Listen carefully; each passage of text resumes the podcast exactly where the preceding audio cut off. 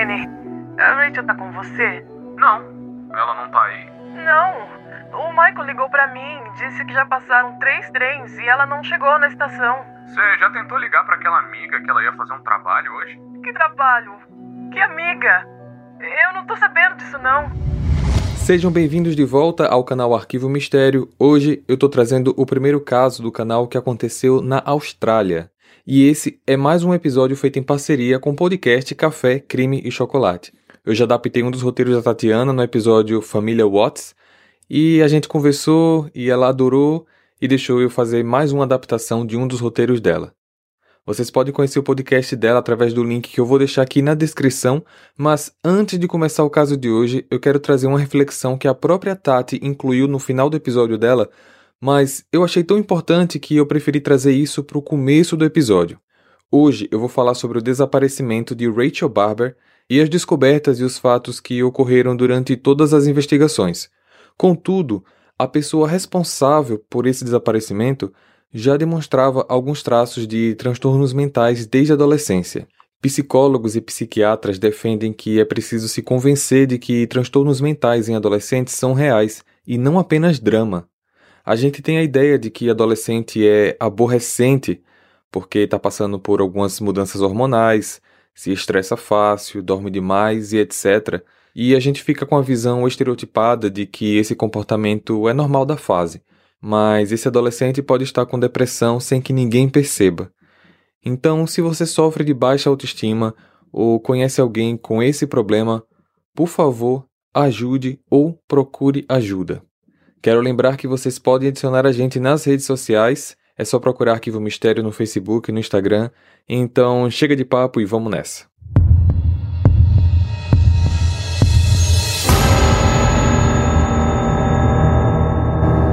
Rachel Barber nasceu no dia 12 de setembro de 83. Ela era a filha mais velha do casal Elizabeth e Michael Barber e tinha duas irmãs mais novas, Heather e Ashley Rose. O casal Barber era de Glen Weaverley, uma cidade bem pequena no interior do estado de Vitória, na Austrália. Em 93, eles se mudaram para Mount Albert, onde moraram por cinco anos até que em 98 quando Rachel tinha 14 anos, eles se mudaram para Bayswater North. Por onde a família passava, Rachel chamava a atenção por sua beleza. Ela tinha uma pele perfeita, olhos verdes bem marcantes, corpo e postura de bailarina. Apesar de muito tímida, ela adorava dançar.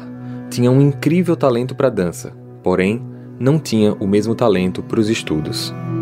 Os pais tinham dificuldade em manter ela interessada na escola, a tal ponto que em 98, quando ela ainda tinha 13 anos, eles autorizaram Rachel deixar o colégio e ingressar em uma escola de dança por tempo integral, a Dance Factory Academy, que ficava em Richmond, mais para o lado do centro de Melbourne. Para eles, era importante que as filhas focassem realmente no talento que vinha de dentro de cada uma, e a paixão de Rachel era realmente a dança. Na Dance Factory, Rachel conheceu Emmanuel Carella, que era chamado por todos de Manny. Os dois tinham a mesma idade e começaram a namorar com a aprovação dos Barbers. No final da tarde do dia 28 de fevereiro de 99, um domingo, Elizabeth percebeu que a filha estava há um bom tempo conversando com alguém ao telefone. Mas por ela ser adolescente, achou normal e provavelmente seria Manny do outro lado da linha. Na manhã seguinte, 1 de março, como era de costume, Michael deixou Rachel na estação para que ela pudesse pegar o trem das nove e meia e ir para a escola de dança. De vez em quando, antes da aula começar, Rachel tomava café da manhã na casa de uma de suas colegas de dança chamada Carly, que morava bem pertinho da academia, e naquela segunda-feira foi isso que ela fez. Eu tô tão ansiosa para um trabalho que eu vou fazer hoje à tarde. Hã? Que trabalho? Ah, eu não posso contar, mas é com uma amiga minha. Ah, tá bom, entendi. Eu vou receber um bom cachê. E sabe o que mais? Eu vou conseguir comprar a bota das Spice Girls que eu tanto quero. Ai, meu Deus, eu não acredito. Isso é sério? Me empresta. Empresto, mas depois que eu usar primeiro. Mais tarde, na escola de dança, ela também comentou a mesma coisa com Manny. Mas quem é essa amiga? Ah, você não conhece.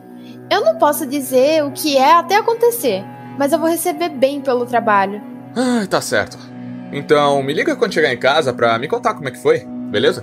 No início da noite, Michael estava esperando Rachel na estação de trem no horário de sempre, às 6h15 da tarde. O trem chegou, mas Rachel não estava nele. O pai achou estranho, pois ela era muito pontual, mas pensou que talvez ela tivesse desta vez se distraído, tinha perdido o trem e que viria no próximo. Ele sentou e esperou. O trem seguinte chegou, só que Rachel não. Naquela época, telefone celular não era algo tão acessível como é hoje, e ela não tinha um. Então Michael começou a ficar cada vez mais preocupado, já que ele não conseguia contatar de jeito nenhum a filha. O terceiro trem chegou às 7h40 e mais uma vez, Rachel não estava nele. Ele resolveu ligar para a esposa Elizabeth, que entrou em pânico, e na mesma hora ligou para Manny. Manny, a Rachel tá com você? Não, ela não tá aí. Não. O Michael ligou pra mim, disse que já passaram três trens e ela não chegou na estação. Você já tentou ligar para aquela amiga que ela ia fazer um trabalho hoje? Que trabalho? Que amiga? Eu não tô sabendo disso não. Ela começou a ligar para todas as amigas da filha, mas nenhuma notícia. Mais tarde, Elizabeth, Michael e Manny começaram a montar como teria sido o dia de Rachel. Segundo o que eles juntaram de informações, ela teria entrado no trem às nove e meia, tomado café da manhã com Carly e ido para a academia de dança. Lá, ela teria encontrado Manny e seu irmão Dominic. Às quatro horas da tarde, Rachel tinha conversado algo com ele. Dominique, mais tarde você pode me dar uma carona para a Avenida Bridge Road? Eu tenho que pegar um trem lá para um trabalho que eu vou fazer. Posso sim, mas que trabalho é esse?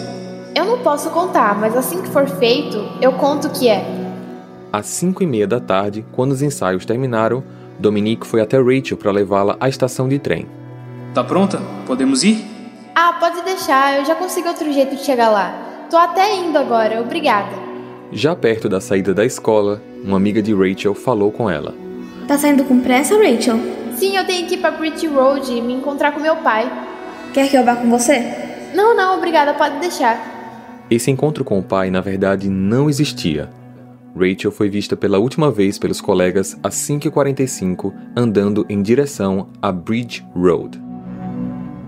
Elizabeth e Michael não tinham a mínima ideia do que a filha tinha planejado e nem com quem. Por isso, às 8 da noite, eles resolveram ir até a polícia e informar o desaparecimento da adolescente. A polícia não tratou a ocorrência como desaparecimento, pois faziam menos de três horas desde que ela foi vista pela última vez. Eles instruíram o casal a ficar em casa, pois provavelmente ela estaria por aí com amigos ou ainda, quem sabe, com um outro namorado.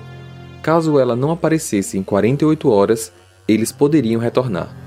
Sendo assim, sem mais nada poder fazer, os Barbers voltaram para casa, mas eles não conseguiam dormir. Ao buscar pistas do que poderia ter acontecido, Elizabeth percebeu que a filha tinha levado com ela o urso de pelúcia que ela mais gostava e mais uma peça de roupa. Michael chegou a colocar uma cadeira do lado de fora, na calçada, porque dentro de casa ele sentia dificuldade para respirar de tanta preocupação com a filha.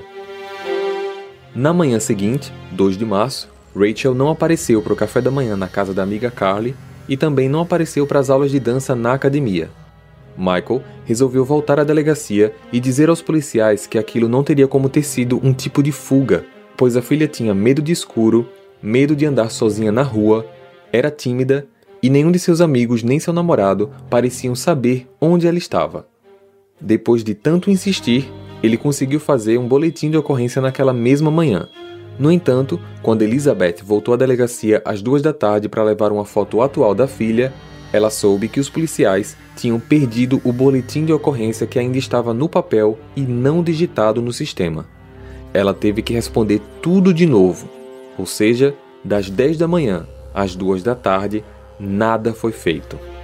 Desacreditados na polícia local, Elizabeth e Michael resolvem começar sua própria investigação. Eles refizeram a pé o trajeto que a filha teria feito naquele dia. A cada lugar que passavam, eles mostravam a foto de Rachel e perguntavam se alguém a tinha visto. Os dois passaram a tarde no meio da multidão da cidade, desesperados, em busca da filha. Chegaram ao ponto de que eles não sabiam mais se o caminho que estavam fazendo era o correto. Até que chegaram em uma loja de calçados. Sim, eu vi essa menina aqui no final da tarde, antes de ontem. Ela perguntou por um tênis das Spice Girls e pediu para eu separar para ela. Ela parecia bem feliz, disse que estava indo fazer um trabalho e assim que tivesse o dinheiro ia voltar para pegar. Essa foi a primeira pista. Horas mais tarde, Manny, conversando com os Barbers, trouxe mais uma informação. Eu lembrei que ela me disse que esse trabalho era com uma amiga conhecida de vocês, mas mesmo assim ela não me disse o nome. Ela só disse que era mais velha que ela. No dia 3 de março, a polícia recebeu uma ligação da diretora da escola de dança. Olha, eu abri o armário da Rachel.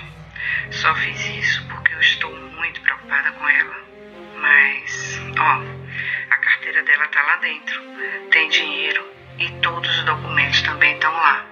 Assim, uma equipe de investigadores e peritos foi enviada à casa dos Barbers, onde entrevistaram a família e coletaram objetos do quarto da jovem. Mesmo com a polícia já envolvida, naquele final de semana, a polícia e amigos começaram a distribuir posters com a foto e os dados da garota por toda a região. Na segunda-feira, dia 8 de março, uma semana após o primeiro dia do desaparecimento, a divisão de pessoas desaparecidas assumiu o caso e começou a entrevistar familiares, amigos e professores. Foi então que a psicóloga da equipe de investigação pediu que Elizabeth descrevesse a rotina de Rachel e as últimas coisas que ela tinha visto a jovem fazer. Ela disse tudo com detalhes e incluiu a tal ligação demorada que a filha tinha feito na tarde do dia 28 para o Manny. Só que quando a polícia cruzou a informação com a entrevista de Manny, eles perceberam que os dois não tinham conversado por telefone naquele dia. A polícia decidiu então solicitar um relatório de chamadas na companhia telefônica. O relatório chegou apenas dois dias depois, e eles viram que Rachel tinha recebido duas ligações no telefone de casa naquela tarde.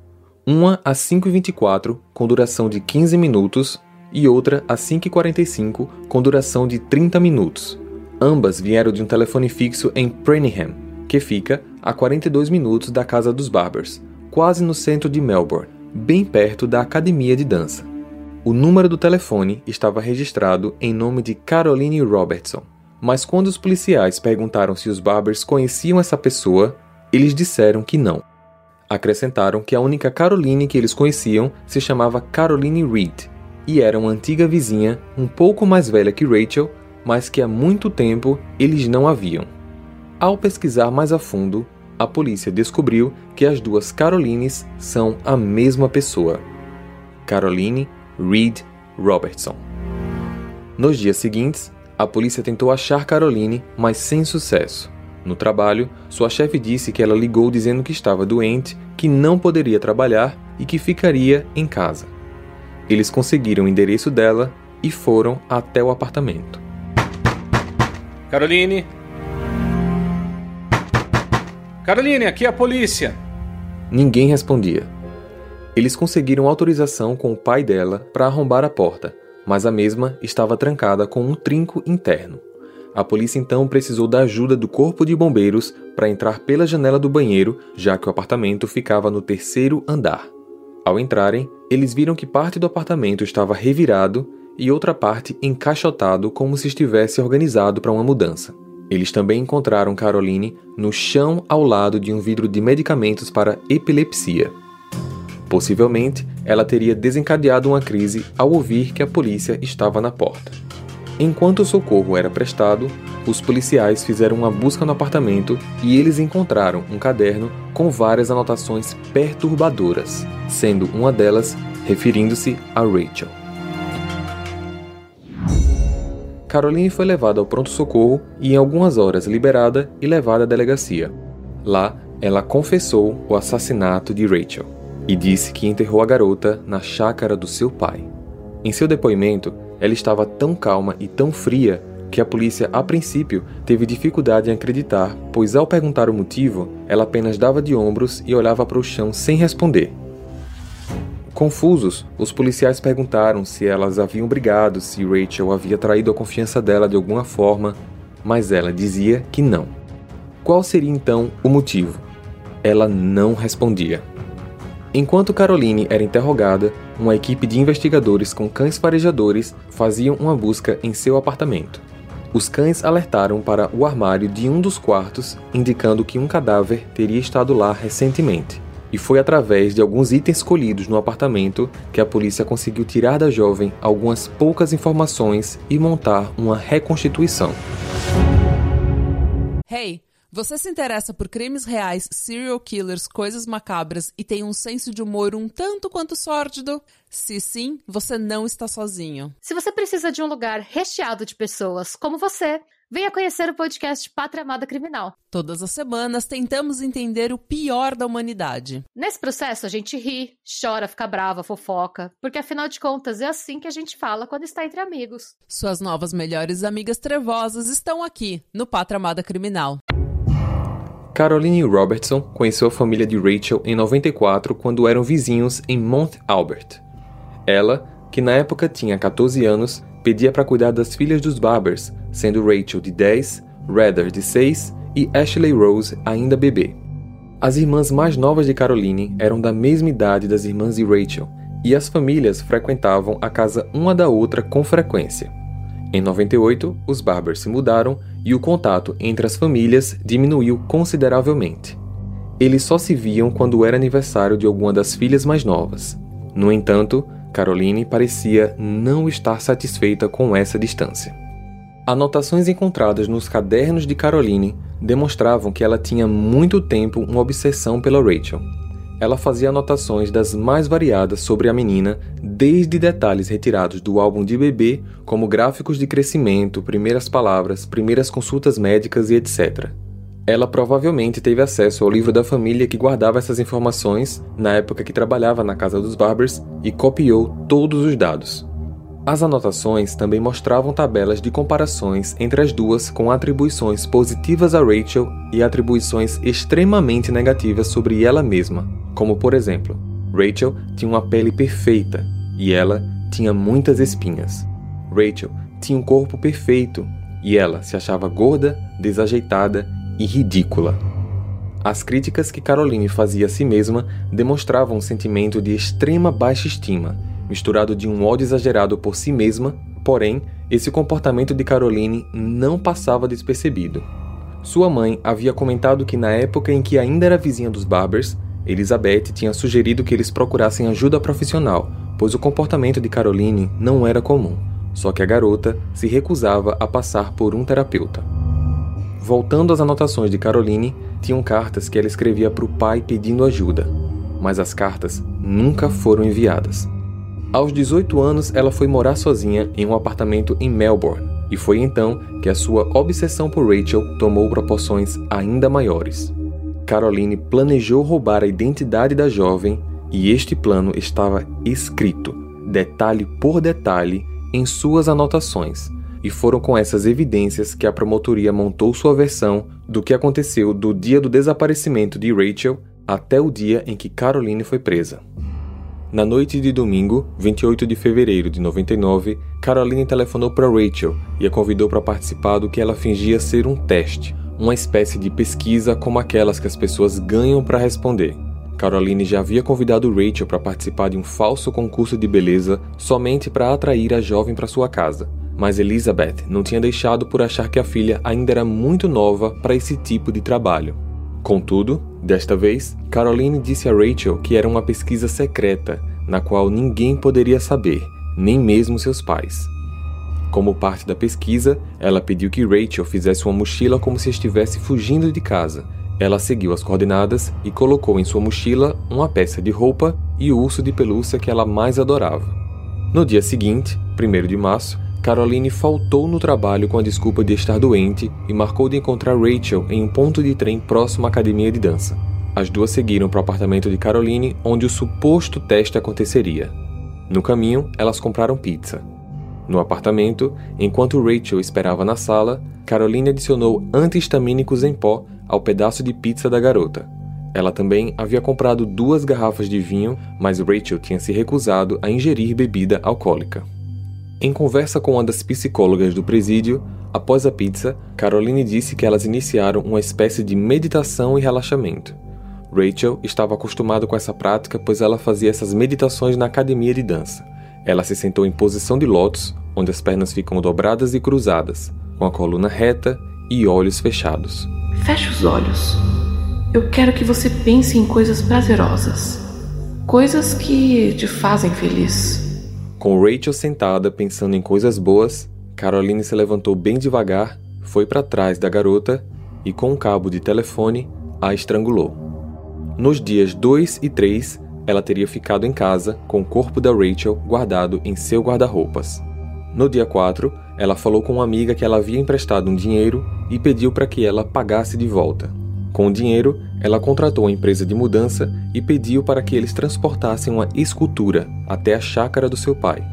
Ela então enrolou o corpo de Rachel em vários tapetes e colocou em uma mala militar da qual a empresa de mudanças levou sem desconfiar. Caroline seguiu de táxi e acompanhou o momento em que a empresa de mudança deixou a mala nos fundos da chácara. No dia 5, Caroline voltou ao trabalho e seus colegas relataram que ela estava pálida e bastante quieta. Neste dia, a polícia já havia ligado para várias pessoas procurando por Rachel, e uma dessas ligações chegou lá no seu trabalho. Ela explicou aos colegas que a tal menina desaparecida nos panfletos da cidade era uma garota que ela costumava cuidar quando era babysitter e que a polícia queria sua ajuda.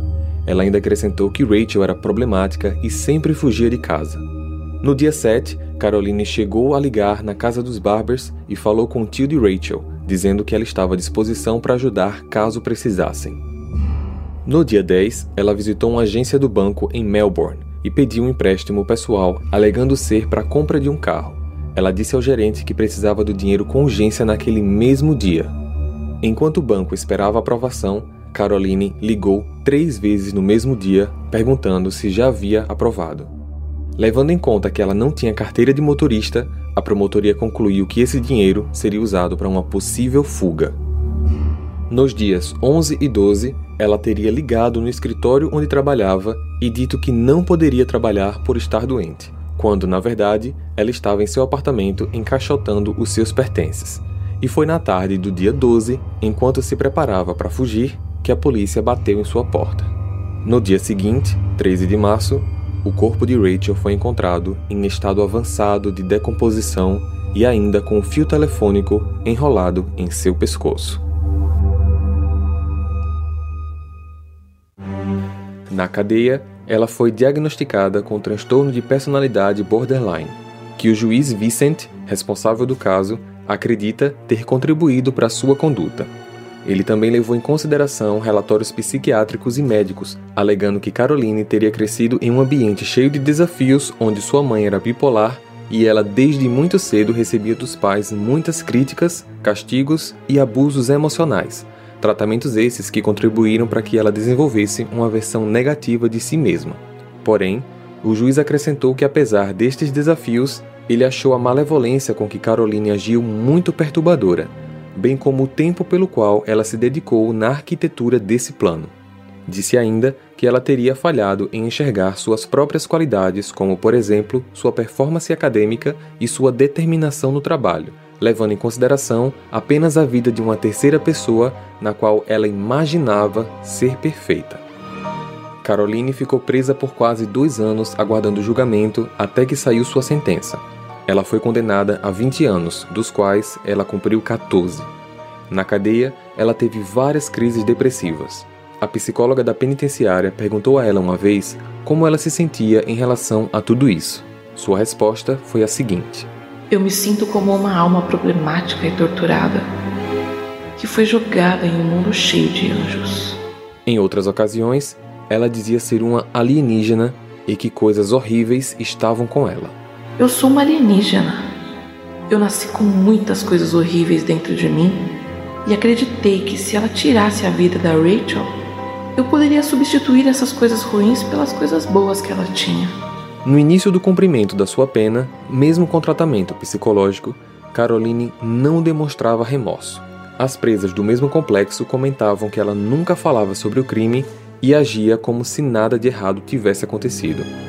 Em janeiro de 2015, Caroline foi libertada. Os pais da Rachel, mesmo abalados, pediram à população que não a incomodassem e que dessem a ela a privacidade necessária para que ela recomeçasse a sua vida. Eles não querem contato nenhum com ela, mas desejam que ela recomece em paz. Elizabeth Barber, mãe da Rachel, escreveu um livro chamado Perfect Victim, onde ela conta como era a vida da Rachel desde o momento em que ela nasceu até o momento em que Caroline foi presa. O livro deu origem ao filme A Vítima Perfeita, que foi lançado em 2009. Manny, o namorado da Rachel, acabou se tornando cantor e coreógrafo. Por três vezes ele chegou no topo das paradas na Austrália. Compartilha esse episódio para ajudar no crescimento do canal. Adiciona a gente nas redes sociais. A gente também tá no YouTube se você quiser acompanhar essas histórias com experiência visual. Então eu vejo vocês no próximo caso. Combinado? Até lá! Hey, você se interessa por crimes reais, serial killers, coisas macabras e tem um senso de humor um tanto quanto sórdido? Se sim, você não está sozinho. Se você precisa de um lugar recheado de pessoas como você, venha conhecer o podcast Pátria Amada Criminal. Todas as semanas tentamos entender o pior da humanidade. Nesse processo a gente ri, chora, fica brava, fofoca, porque afinal de contas é assim que a gente fala quando está entre amigos. Suas novas melhores amigas trevosas estão aqui no Pátria Amada Criminal.